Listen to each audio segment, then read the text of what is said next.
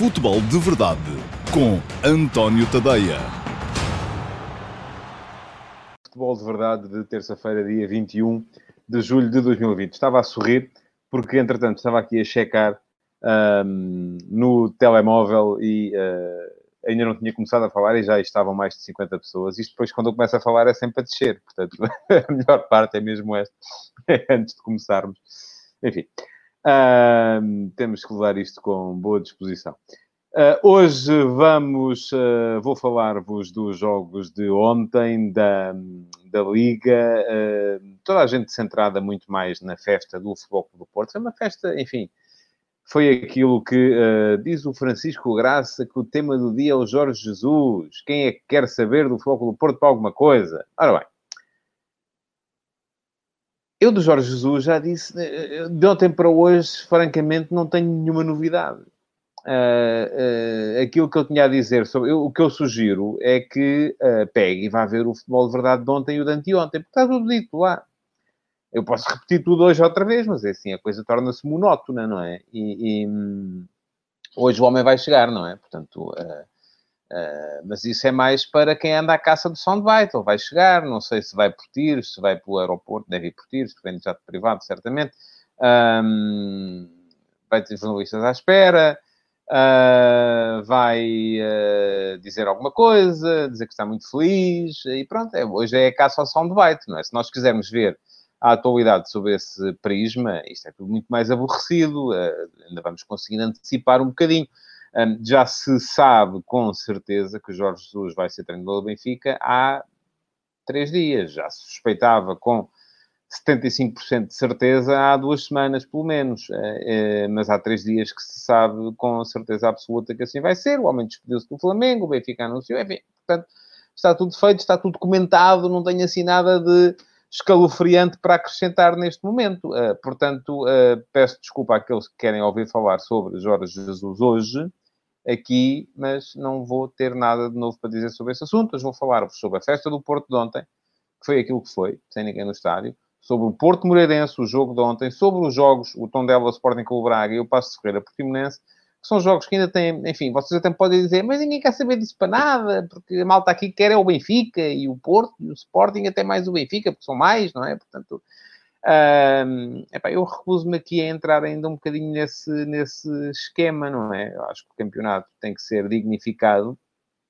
e como o campeonato tem que ser dignificado, enfim, sou sensível àquilo que são as uh, vontades do mercado. Não vou aqui falar do Distrital de Santarém, por muito que isso me interesse, porque é lá que joga o meu cruxense, não é? Portanto, se vier para aqui fazer o futebol de verdade sobre o Distrital de Santarém, sou capaz de ter uma grande implantação ah, em Santarém, no Distrito, mas depois, ah, se calhar, nem isso, não é? Portanto, um, naturalmente que os três grandes concentram mais atenção do que uh, os, um, do que os, uh, os outros clubes do campeonato, por isso falo aqui muito mais deles, e às vezes eu levo pancada por causa disso, porque não, não, não fala aí do jogo entre o Moreirense e o Marítimo, assim, pois, não, enfim, centro-me mais nos jogos dos grandes, mas também não vou ao ponto de ignorar o resto do campeonato e, sobretudo, de ignorar aquilo que neste momento está em disputa no campeonato. E eu olho para o campeonato neste momento e ontem o jogo que, ainda assim, é daquele que vou falar mais aqui,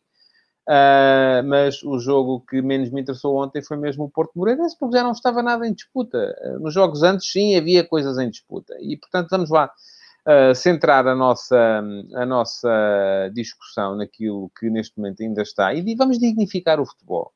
Vamos dignificar o campeonato, não vamos falar sempre do mesmo, sempre os mesmos, repetir as mesmas receitas uh, centenas de vezes. Uh, provavelmente, se eu metesse no título hoje Jesus e o Benfica e, e, dissesse o mesmo que disse ontem, até podia meter o programa de ontem e de anteontem, que ninguém dava por nada, se calhar tinha mais gente a ver. Um, mas não me sentiria tão bem comigo próprio. Portanto, como isto aqui ainda é um espaço independente que, uh, enfim, faço porque quero, não é, não é por mais nada.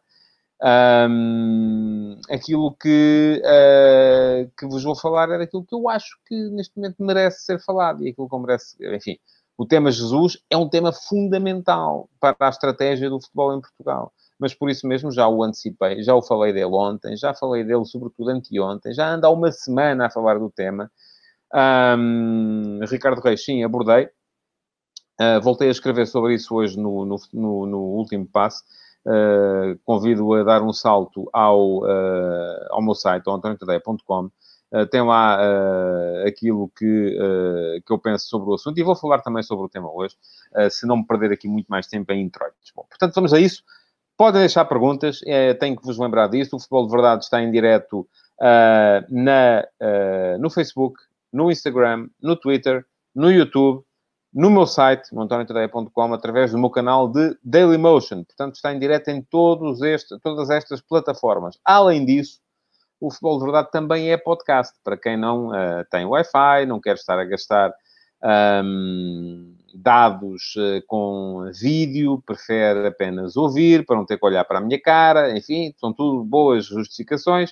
Uh, e, portanto, podem perfeitamente ir ao vosso, à vossa app eh, de podcasts nos telemóveis e descarregar, assinar o Futebol de Verdade. Ontem, por acaso, dei lá um saltinho para ver e o Futebol de Verdade estava em primeiro na uh, categoria de desporto. Enfim, isto equivalia a um muito honroso 99 lugar entre os podcasts um, descarregados, ouvidos, enfim, não sei como é que sai feita aquela, aquela tabela um, de todas as categorias, onde o humor uh, está claramente à frente. As pessoas querem, precisam é de se rir.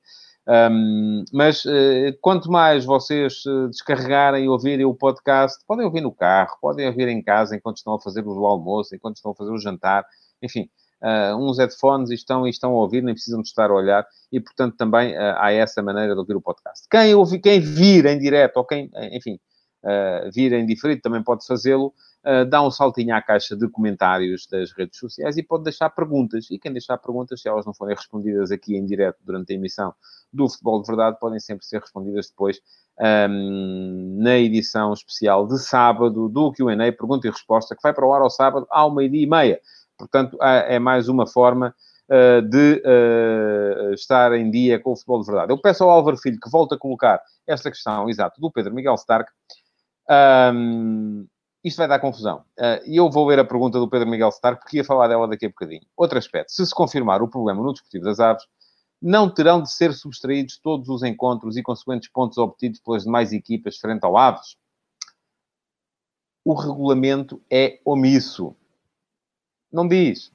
A única coisa que o regulamento diz, e eu tive o cuidado de ir olhar para ele, porque já tinha lido sobre isso, já tinha lido que sim, tinha lido que não, Uh, a única coisa que o regulamento diz é que se uma equipa falta, der falta de comparência nas últimas três jornadas, enfim, eu não sou muito de falar sobre regulamentos e leis e porque isto é tudo uma chatice e é tudo escrito naquela linguagem muito própria que os advogados têm para escrever uns para os outros, porque senão uh, isto não, não, não, não se justificava a sua intervenção e depois as pessoas comuns, até aquelas que estão mais habituadas a ler, como acho que é o meu caso, uh, não têm muita facilidade em entender o que está lá escrito. Mas, por aquilo que eu li, e fui ler outra vez hoje de manhã, uh, o que está lá escrito é que se uma equipa der falta de comparência numa das últimas três jornadas, uh, lhe são subtraídos todos os pontos que fez ao longo deste campeonato.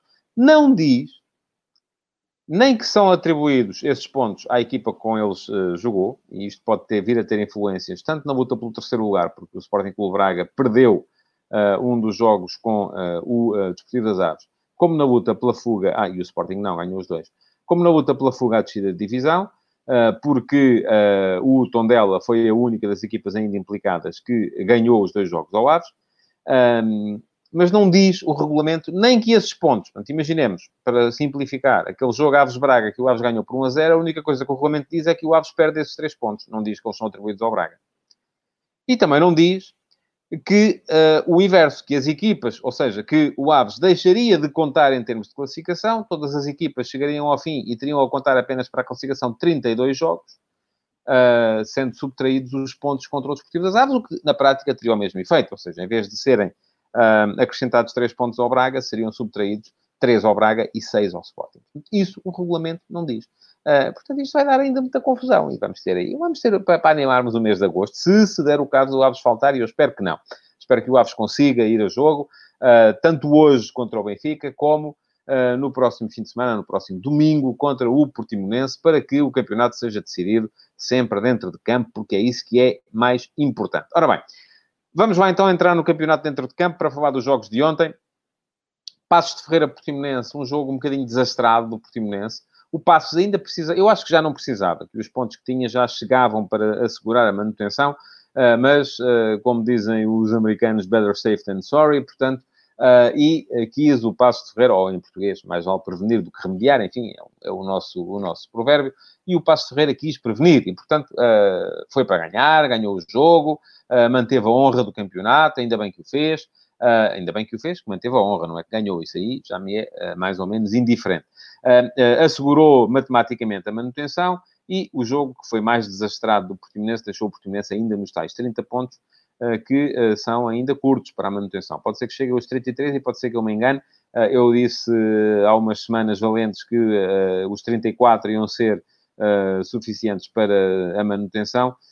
se calhar até pode ser que os 33 também o sejam. Depende um bocadinho daquilo que se passar hoje um, ainda no jogo Sporting Vitória Futebol Clube, uh, mas uh, já lá vou fazer contas convosco. Bom, uh, depois Tondela Braga, e aqui a vontade do Tondela valeu mais do que a vontade do Braga. É, nestas coisas, e já vos vou falar do Porto Moreirense, foram duas equipas já completamente sem pressão nenhuma, e por isso mesmo o jogo foi mais aberto, teve sete golos, teve uma goleada que, no entanto, nem, nem parecia adivinhar, só intervalo.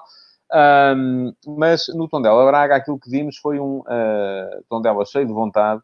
Podia ter uh, sofrido o primeiro gol. Eu estou a lembrar-me daquele remate ao posto do Ricardo Horta, ainda na primeira parte. Se essa bola tem entrado, uh, pois provavelmente o jogo teria sido diferente. A verdade é que não entrou. A verdade é que foi o Tondela quem marcou. Conseguiu depois aguentar 1 a 0 perante um Sporting Clube Braga que não me pareceu um, tão forte como já chegou a mostrar algumas vezes. E, portanto, acabou o Braga por perder e por condicionar muito a sua luta pela terceira posição, que eu já disse que vai ser muito importante assegurar a terceira posição, porque tal como o campeão vai direto para a fase de grupos da Liga dos Campeões e o segundo vai ter que jogar terceira pré-eliminatória e play-off, para lá chegar, portanto aqui vantagem do Porto relativamente ao Benfica, porque esses lugares já estão definidos.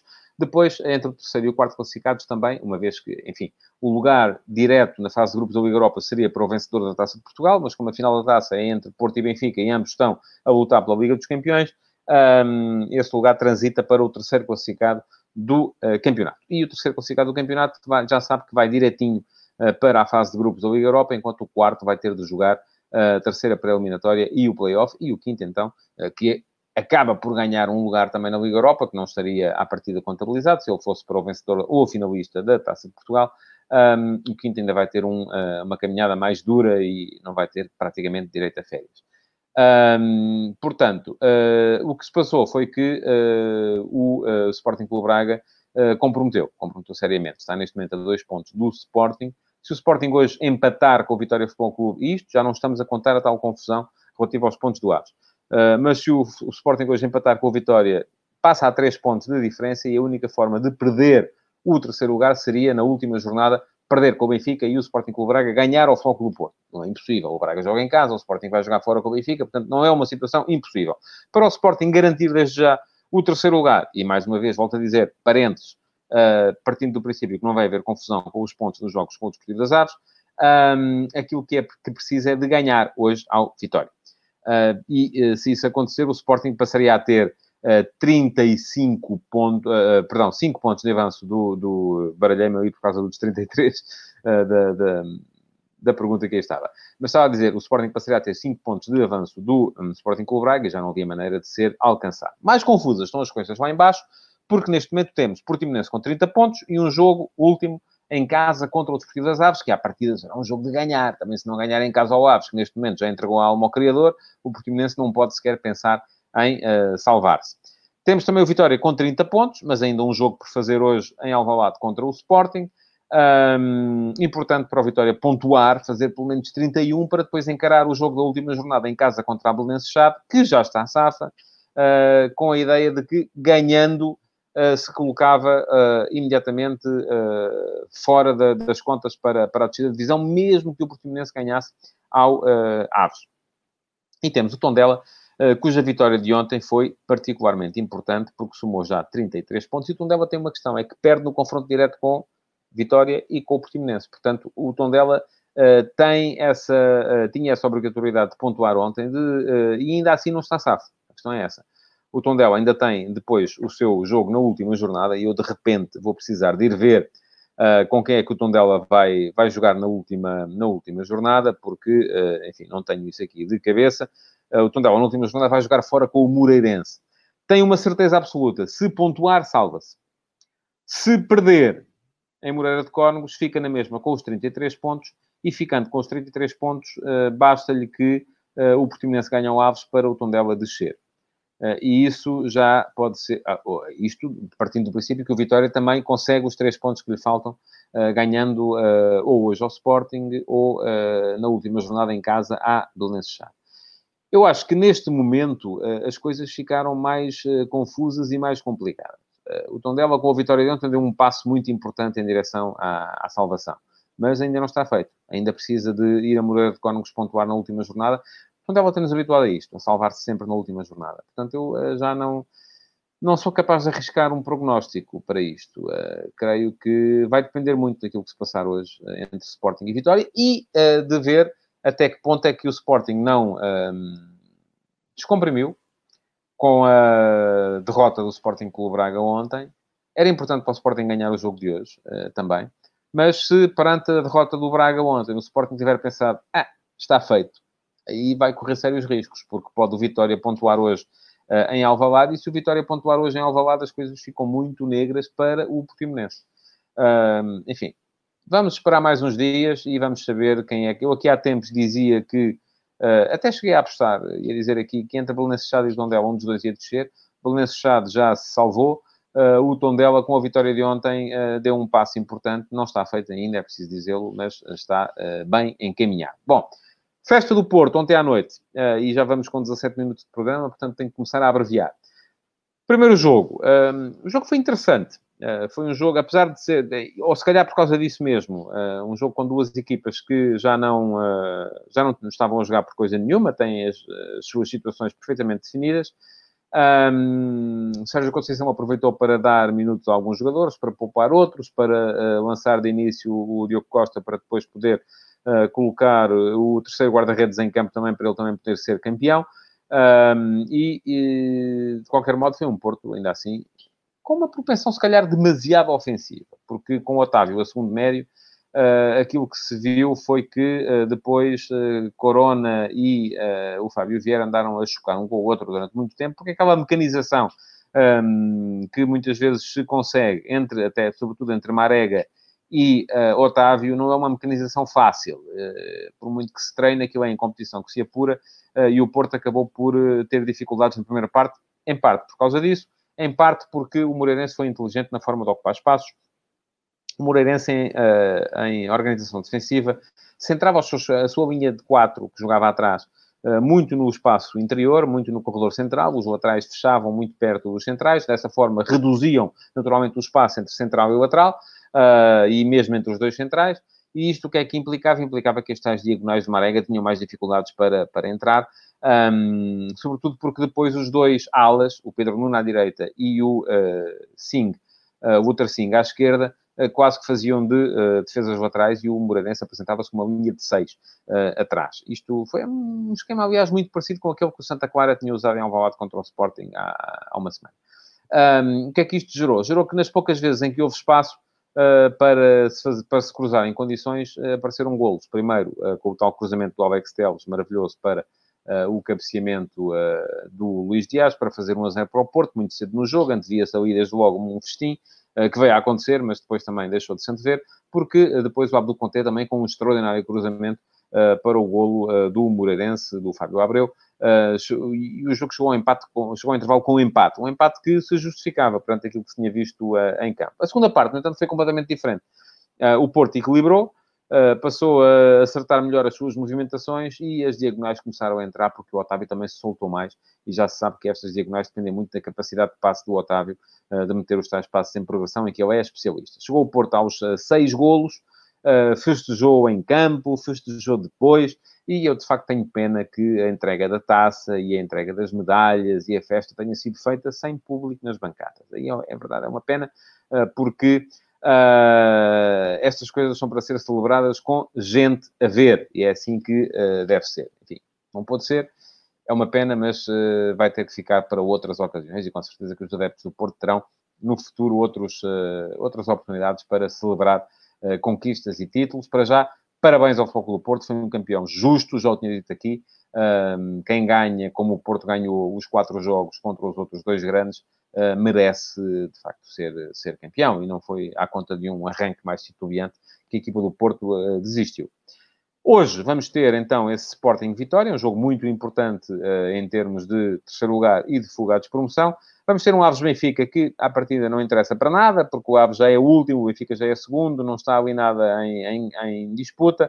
A única coisa que está em disputa mesmo é perceber se há jogo. E ontem, felizmente, uh, parece que uh, o clube, Desportivo das Aves, conseguiu superar as dificuldades que estavam a ser criadas pela SAD pela SAD, que é de capital chinês, da Galaxy. Um, e aqui não está em causa se é chinês, se é marroquino, indiano, uh, árabe ou português. O que está em causa é a idoneidade dos uh, investidores e a sua capacidade para cumprirem um, com aquilo que é preciso para estar no futebol profissional de topo em Portugal e ainda a capacidade de uma SAD, uma empresa, contribuir para o edifício do futebol português. Ora bem, eu não sou daqueles que diz ai, ai, ai, que achados, caramba, que desastre, que aí vem, temos que acabar com achados, os clubes têm que ser dos sócios, enfim, isso é um bocadinho como dizer que, ai, ai, ai, não queremos aqui agora as multinacionais de pronto a vestir, eh, porque é uma vergonha, porque estão todas, e vamos é todos fazer a roupa nas costureiras do bairro e nos eh, alfaiates, isso não vai voltar a acontecer. O mundo não anda para trás. E como o mundo não anda para trás, aquilo que nós temos que fazer é criar condições para que as evoluções uh, acabem por uh, fazer sentido dentro de tudo aquilo que é o edifício corporativo do, neste caso, do futebol. Uh, e é isso que eu acho que em Portugal não está ainda a ser feito, e eu hoje escrevi de manhã sobre isso, no último passo, convido quem por aí está, assim que acabar o futebol de verdade, a dar lá um salto ao antoniotadeia.com para um, lerem a minha opinião sobre este assunto, não tanto sobre a idoneidade do senhor ah, porque, enfim, não conheço, não, não tenho a maneira de dizer se ele é uh, idóneo ou não. Não percebi nada ainda da estratégia que a SAD do, do, do Aves está, está, está uh, pela qual a SAD do Aves está a enverdar. Uh, francamente, acho que é uma longa volta achar que, faltando, podiam ter o pé e, ao mesmo tempo, continuar nos campeonatos profissionais. Parece-me que isso não ia acontecer. Era aqui um sarilho jurídico também uh, que nunca mais acabaria. Uh, mas, de qualquer modo, aquilo que me interessa é que uh, é uma ação nociva para o futebol profissional de topo em Portugal. E aquilo que eu acho uh, é que, aliás, basta ver, por exemplo, se virmos que o Newcastle, Mike Ashley, o dono de uma multinacional ou de uma, da maior cadeia de artigos desportivos do Reino Unido, está a tentar vender o Newcastle há meses Há meses que tem uma proposta de um comprador, uh, que é um fundo que está relacionado com o reino da Arábia Saudita, portanto, cujo uh, presidente é, inclusive, é um dos príncipes uh, sauditas. portanto, falta de dinheiro não há, com certeza. Estamos a falar de uma operação superior a 350 milhões de euros. Portanto, é muito dinheiro e há muito dinheiro, naturalmente, do petróleo. Mas a Premier League ainda está, há três meses pelo menos, a, a averiguar relativamente à uh, idoneidade daqueles uh, investidores para poderem entrar uh, no capital de uma equipa da sua competição. Porque se não for a Premier League a defender a integridade da sua competição, mais ninguém o vai fazer. E era assim que a Liga Portuguesa devia pensar também. Eu percebo que em Portugal não há dinheiro, que o nosso mercado é muito mais pequeno, até porque os ingleses trabalham para o mundo inteiro em termos de, por exemplo, direitos televisivos e nós não. Um, e que, portanto, sempre que aparece aí um uh, Zé Mané com uh, um cheque de 5 milhões, fica toda a gente doida e entregam tudo. Mas aqui o que é preciso é, primeiro, criar condições. Eu acho que estas coisas nunca vão lá só por um caminho. Podíamos dizer assim, ah, vamos proibir. Não. Porque se proibirmos, não resolvemos. Uh, aquilo que eu acho é que, por um lado, tem que se fazer uma verificação um, séria da idoneidade dos potenciais investidores. Isso não, não garante nada. Uma pessoa pode ser idónea e, de repente, uh, virar a boneca e a coisa começar a correr mal. Um, mas, ao mesmo tempo, tem que se criar condições para que as SAD e os clubes, aqueles que preferirem continuar no modelo anterior, uh, possam uh, ser sustentáveis.